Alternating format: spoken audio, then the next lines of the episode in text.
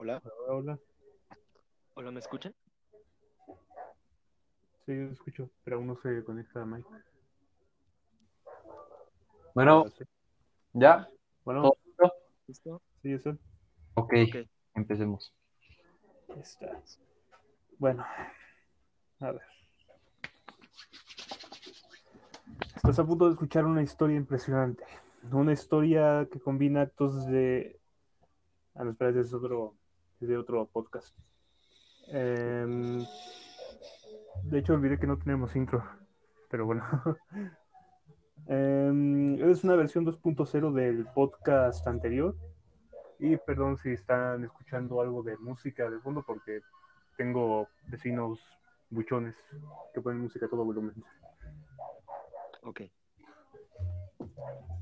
Mm, bueno, la cosa es que el anterior lo habíamos hecho un poco más improvisado, pero ahora tenemos algo mm, un poco más preparado.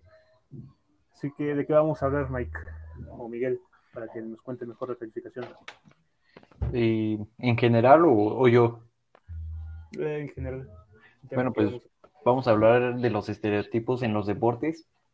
Yo en lo personal voy a hablar de los estereotipos en básquetbol. Ok. ¿Qué nos puedes este, argumentar de eso, Mike? Bueno, Miguel. Bueno, pues ah, permítanme tantito, es que mi señal se está cortando. Si quieres hablar tú, Bonilla, discúlpame.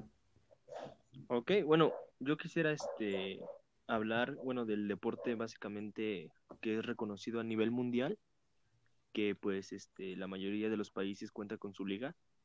Y pues me, me refiero al, a- al fútbol en los estereotipos. Y bueno, este, a lo largo de los años nos han incluido acerca que el fútbol solamente es y solo les gusta a los hombres. Y que apenas hace algunos años se igualó al, con, con el fútbol femenil. Pero no es así. Eh, según unos registros, el documento más conocido acerca de los comienzos del fútbol femenino eh, deli- este, derivan de 19 1894, cuando Needle Humboldt, este, una activista primer, este, hizo el primer club deportivo de- denominado como British Ladies Football Club. Eh, quería demostrar que la mujer podía lograr este, emanciparse y tener un lugar importante en la sociedad, ya que pues en esos tiempos se excluía mucho a las mujeres. Y pues cuando agarró un poquito más mayor de fuerza este, en el ámbito del fútbol femenil es que también, por ejemplo, en la Primera Guerra Mundial, las mujeres se introdujeron más al, al ámbito laboral, ya que pues, ya que pues este, muchos hombres este, habían entrado a la guerra y aquí es cuando las mujeres este, empiezan a relacionarse más al deporte y, y, este, comienzan a, este, a hablar sobre ello. Este, también quisiera decir que la primera división femenil en México surgió el 5 de diciembre del 2016 como una iniciativa de la Federación Mexicana de Fútbol para igualar el género. También este, un punto y aparte, se podría decir que los primeros Juegos Olímpicos no se admitieron mujeres, ya que solo se admitían mujeres solteras, pero solamente podían ir a ver, ya que no podían participar, que pues por lo mismo de que pues antes este, se, se decía que las mujeres se iban a lastimar, si iban a hacer o no eran, ya que eran deportes de fuerza, de, de, de mucho cardio y pues solamente los hombres habían dicho que pueden hacer eso, pero no es así. Y pues ya este, entrando más a la actualidad, el, se puede decir que solo el, 50, el 54% de las mujeres este, realizan deporte y pues el hombre realiza el 70%. Este, yo digo que ya no es como un ámbito de como antes de que ya las mujeres no pueden hacer esto, no pueden hacer aquello. Pero como eso a eso voy de que son, son estereotipos que son eran de antes. Ahora ya es un porcentaje más este más, más grande que las mujeres son las que son también pueden hacer deporte y está muy bien. Este, pero también, bueno, se quedan algunas unas cosas que, por ejemplo, el, solamente el 1% de los patrocinios eh, comerciales destinan el deporte femina, el, femenino. Pues ya que como sabemos este, y lo hemos visto, este, lo que el público más ve son los deportes a los con los hombres, ya que pues, como ahorita el fútbol, este, que es una liga de fútbol masculino. Y es cuando los comerciantes y todos los patrocinadores se meten al este, se meten a lo que pues deja más y pues solamente el 1% de las mujeres este comercializan con ello. Y pues esto es un poco de lo que pude investigar y a lo largo de toda esta historia femenil en el campo de fútbol. Mm. Bueno, ok, entonces vamos a ver ahora. ¿Tú, Miguel, tienes algo? Sí, sí, ya, ya. Sí, estuvo muy bueno los argumentos de Bonilla. Bueno, yo investigué los, los estereotipos, como les digo, de básquet. Y pues sí, son creencias a, menudo falsas e, e ay, injustificadas. ¿Por qué? Porque en el deporte, bueno, los estereotipos más vistos son por la raza negra, que porque, porque dicen que son más altos y tienen mejor rendimiento que, que nosotros, ¿no? Que, que somos güeritos o... O latinos. O latinos, por así decirlo. Sí, gracias, José. Pues estos, estos estereotipos están presentes ah, tanto en la actualidad como en el pasado, ¿no? Porque, no, pues si ves a un morenito, por así decirlo, no, pues dices, no, pues ese chavo sabe jugar muy bien básquet, ¿no? Porque es de raza, raza negra, por así decirlo, ¿no? Y pues obvio que no van a desaparecer en, en poco tiempo, o sea, siempre van a estar ahí hablando de eso, ¿no? Y no son especialmente ofensivos, porque pues no creo que al ser negro, pues sea algo de ofensiva o algo por el estilo. Y también existe, bueno, en los estereotipos en el básquetbol, existe un estereotipo de que eres chaparro, ¿no? No, pues eres chaparro y no puedes jugar básquetbol. O también pasa con las mujeres, ¿no? Con los hombres. No, pues puedo jugar básquetbol. No, es que la verdad eres mujer y te vamos a lastimar o algo por el estilo. Y pues a mí me ha pasado que pues tengo un amigo chaparrito y le dicen, no, pues, pues no lo quiero en mi equipo, ¿no? Y tienes que aceptarlo en tu equipo porque pues es chaparrito, pero no tiene nada que ver eso, pues la habilidad es lo que cuenta. Y, y sí sé que los jugadores de, raza negra, por así decirlo, sí tienen más condición que nosotros porque pues no tienen demasiada resistencia, la verdad. Y sí, son demasiados altos, ¿no? Pero pues fue lo que investigué. Ok. Ok.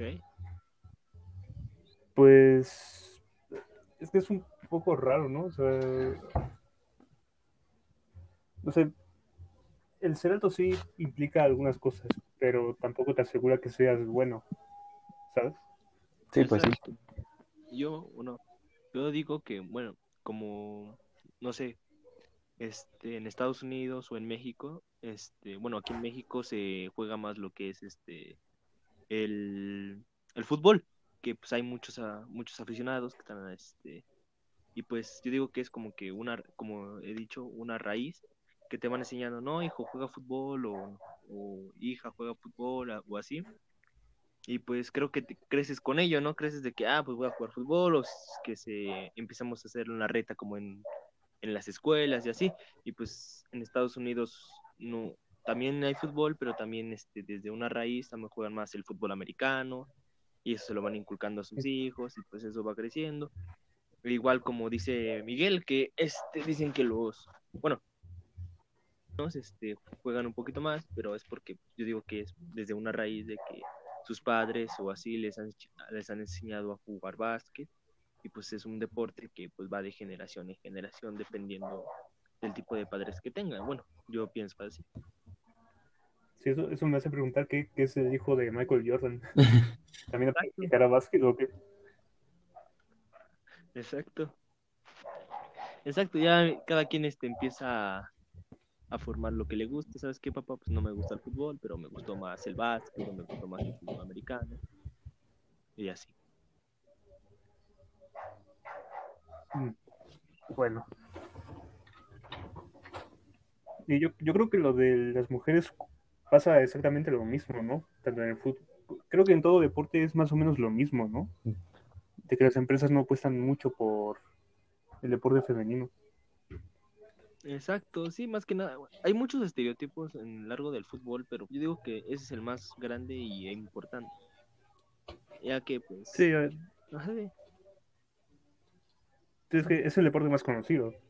Sí, más que nada, es esa, el más deporte, por ejemplo, unos estereotipos se puede decir más este, más a nuestro, más, más pegado a nuestra colonia, a nuestro hogar, así, es cuando, bueno, ahora sí que, no sé si les tocó, pero a mí también cuando íbamos a, a jugar así en una cancha o así en la escuela, que decían, no, pues tú por ser gordito te vas de portero, tú porque Ajá, sí. tú porque tú sabes jugar, este, te vas de delantero, y tú porque no sabes jugar, tú nada más este, te vas de defensa porque tú estorbas, o algo así. sí. Exacto, y pues ya cuando iban a hacer un penal o algo así, pues ya quitaban al gordito y ponían a, a- al más rápido. Espérame que tengo unos cuantos problemas. Sí, no te preocupes. Sí. Sí, me doy. Y pues sí, en ese aspecto, pues ya se por favor. urbana. Dos. ¿Allá abajo? Sí.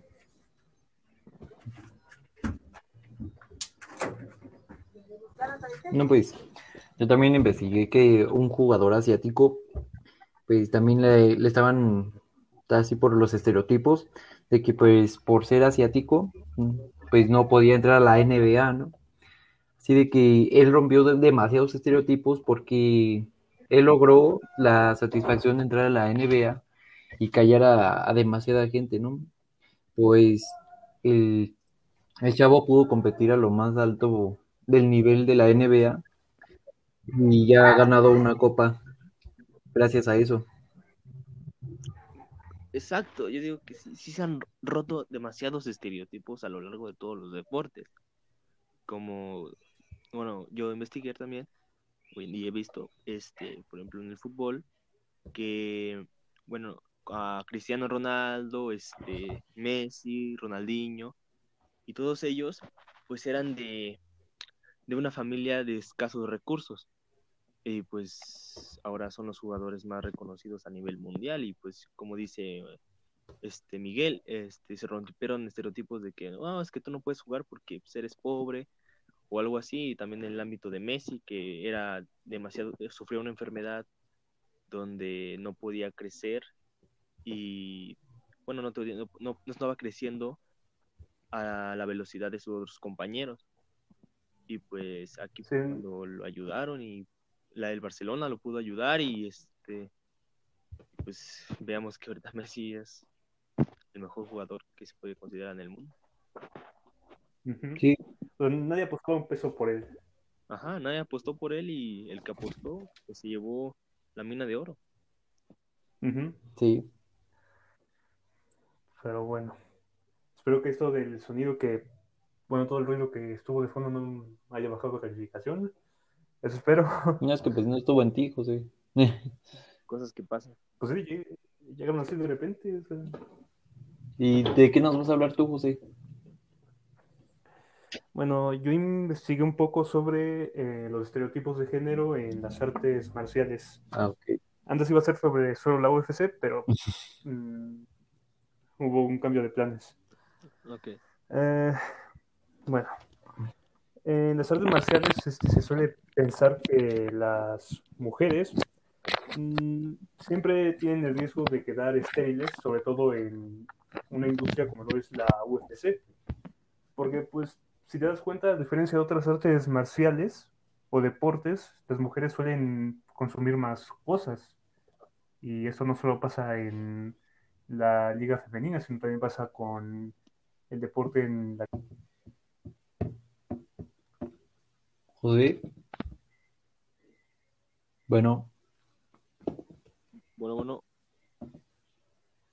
yo creo que se le fue el internet. se les fue el internet, sí. Bueno, pues ahorita en lo que, que se conecta, pues nosotros seguimos hablando para que no haya un lapso silencioso, ¿no, Miguel? Sí, claro que sí. Sí, necesito que nos mande mensaje, Miguel, este, eh, o algo. Ok, entonces sigue Bonilla. Ok, ahora sí me Ah, escucho. ya, ya, ya Ya, ya, ya. Sí, Ok. Ok. Pues eh, no, no escucho nada de lo que dije. Mm, no, como que se cortó y ya no se escuchó nada. al principio solo que podían quedar este Bueno. las mujeres. Ah, sí. Eh, bueno, que el- de- debido a que esa parte, por lo menos en la UFC, eh, se suele consumir muchas cosas. Y eso no solamente con las mujeres, sino que también con los hombres. De hecho, corren más o menos los mismos riesgos. Ah, también otra cosa que se suele decir es que las mujeres no están hechas para eh, recibir tanto castigo en las peleas cosa que obviamente, es obviamente es una cosa falsa porque te metes al ring con una peleadora profesional de cualquier cosa y te terminan dando una paliza. Es cierto, sí, es cierto. Sí, De, hecho, intentaron, una vez intentaron asaltar a una peleadora y vías cómo quedó el, el tipo.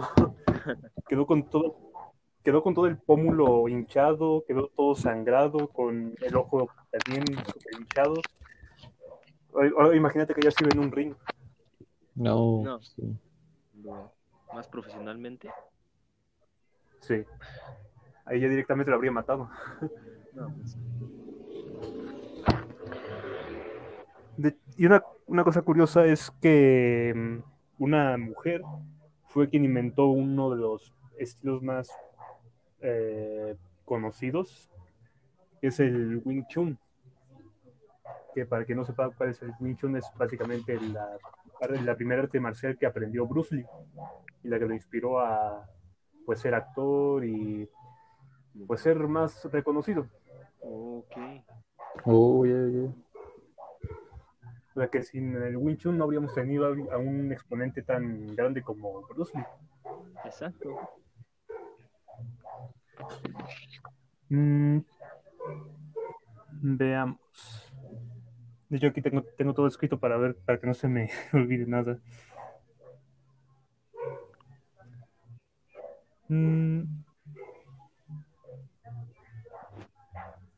Al parecer era, bueno, la creadora del Wing Chun era una prisionera que mm, al final de cuentas pues terminó creando junto con otros cuantos monjes el arte de Wing Chun que no fue porque, porque sí nomás, o sea, literalmente estuvieron en una situación que lo ameritaba. Ah, ok. Mm. Ah, y también otra cosa que las, eh, las primeras artes marciales, al menos en las Olimpiadas, em, las primeras dos artes marciales que dejaron que las mujeres pudieran participar fueron el judo y el taekwondo. Ok. Ya de O sea. Ajá. Ahí ya fue cuando las dejaron. Creo que fue en los años 1800 y realmente es sorprendente porque yo pensaría que eso lo habían dejado eh, incluso de tiempos más recientes. Sí, exacto. Yo también me- igual me sorprendí por este, con lo que investigué del fútbol cuando vi que la fecha decía 1894. Dije, wow. Yo pensé que apenas había sido, no sé, de los épocas de los 60 por acá y así, adelante. Ajá, yo, yo también pensaba eso. o sea, es- parece que no. Parece que evolucionamos como sociedad más pronto de lo que pensábamos. Sí. Sí, yo también me quedé.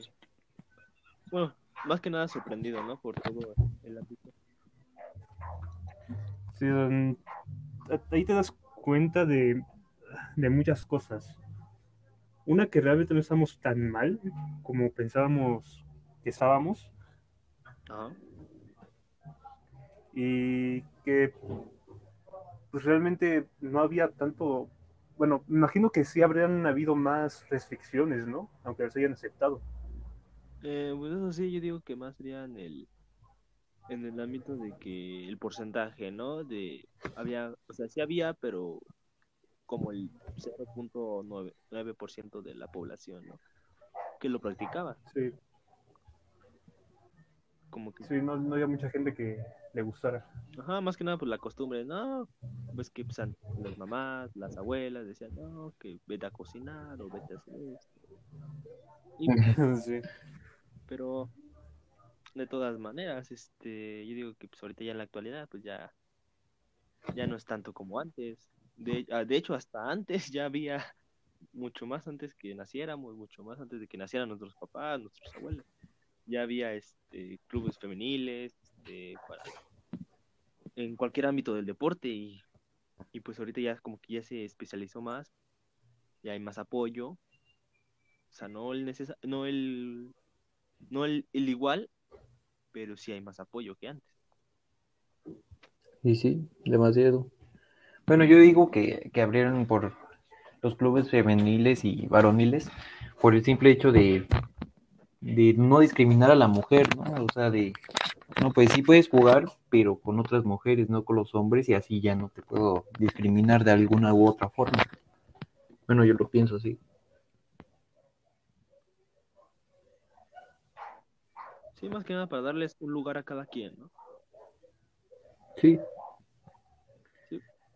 En ese aspecto, porque pues no, no este, no sé, bueno, no sé si esté bien lo que diga o no, pero tampoco vamos a comparar la fuerza de un hombre con una mujer, porque o la mujer es mucho más fuerte que el hombre, o el hombre también es más fuerte que la mujer, porque como dice José, que pues quisieron asaltar a una profesional de artes marciales y pues el otro terminó, terminó mal. mal. Sí, eso sí. Por eso, Es que, cada quien con es que eso de, Sí, José. si es que poner categorías siento que sí es algo necesario, porque han habido un montón de cosas que han pasado, porque, por ejemplo, en la UFC, un, un hombre se cambió de Ah, sexo, manches. se cambió de sexo y tuvo que luchar en la categoría femenina. ¿Y si lo aceptaron? Sí, lo aceptaron, pero terminó ganando todos los combates que tuvo porque pues peleaba con Sí. mujeres. La sí, es que de alguna u otra forma, yo digo que no se puede comparar la fuerza del hombre porque, bueno, al, o sea, la mujer al hombre, porque no sé, como que te, como, no sé cómo explicarlo, pues el hombre puede generar más músculos que la mujer, o sea, eh, yo creo, porque aunque las mujeres hagan tanto ejercicio, no van a tener nunca el cuerpo de un hombre.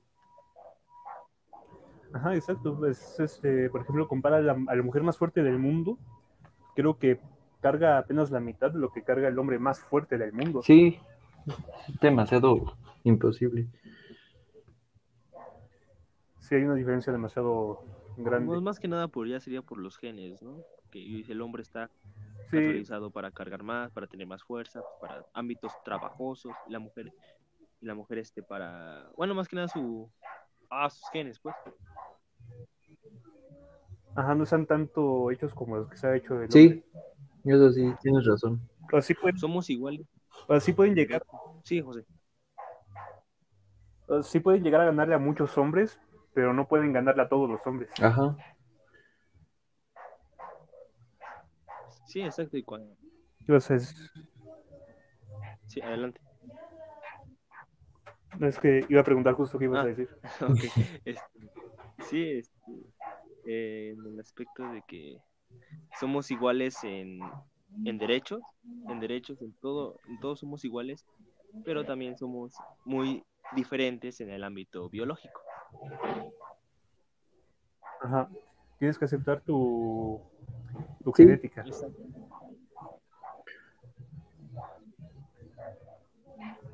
Sí, exacto.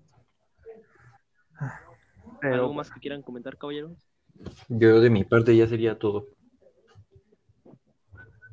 sí, en parte también no tengo nada más que comentar. Pues sí, creo que sí abarcamos demasiado los temas. eh, en el ámbito de los deportes y creo que pues sí, la, la mayor parte ya, ya quedó muy concluida. ¿Alguna conclusión? No, nada. Mm, No, no tengo nada más que decir, la verdad. Ok, entonces estamos este, igual. Yo tampoco ya, ya no tengo nada que decir. Entonces, concluimos el podcast. Ok, Sí, Este, muchas gracias, maestra. sí, gracias, maestra. sí, por espero que. escucarnos. Esperemos que, como dice José, que no saquemos la calificación más baja, que nos aproximemos a la más alta, Ojalá. Que Ojalá, se haya escuchado mejor y que no hayamos dicho, ahora sí no dijimos groserías y, y no, No. hubo llorona. Pero No, muchas gracias. y ahori- y ahorita, y ahorita resulta que es incluso peor que. No manches, no, no creo. Bueno. Pues bueno, hasta aquí llegó el podcast y espero que no se haga viral y que no nos funen. Y pues bueno, nos vemos hasta la Sí, próxima. Hasta luego.